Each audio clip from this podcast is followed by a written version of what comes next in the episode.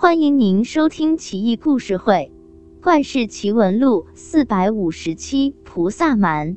唐玄宗大中初年，女蛮国进贡宝物双龙犀，现在看来，应该就是龙的标本。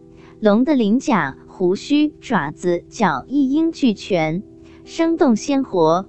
又有贡品明霞锦，据说是提炼水、香麻编织而成。明霞仅有五色，色彩绚烂耀目，而且芬芳馥郁，经久不衰。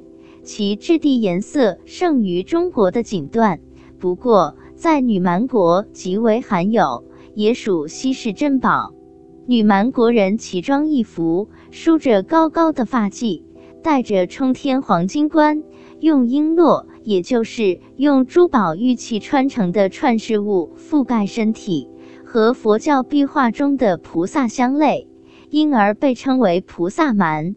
长安城市民见到女蛮国使节，都惊呼大开眼界，贵人贵妇纷纷效仿，连唱优们都参照女蛮国音乐，创制乐曲《菩萨蛮》，文士多有按曲填词的，穿菩萨蛮衣饰，唱菩萨蛮歌曲，成为当时一大风尚。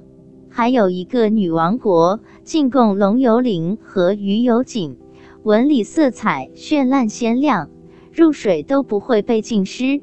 据说是用龙油和鱼油浸泡过的缘故。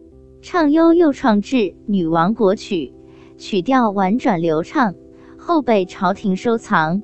唐宣宗时代，大唐帝国早已显露颓势，江河日下，却依然有这么多外藩进贡。长安城中繁华依旧，不能不令人心生感慨。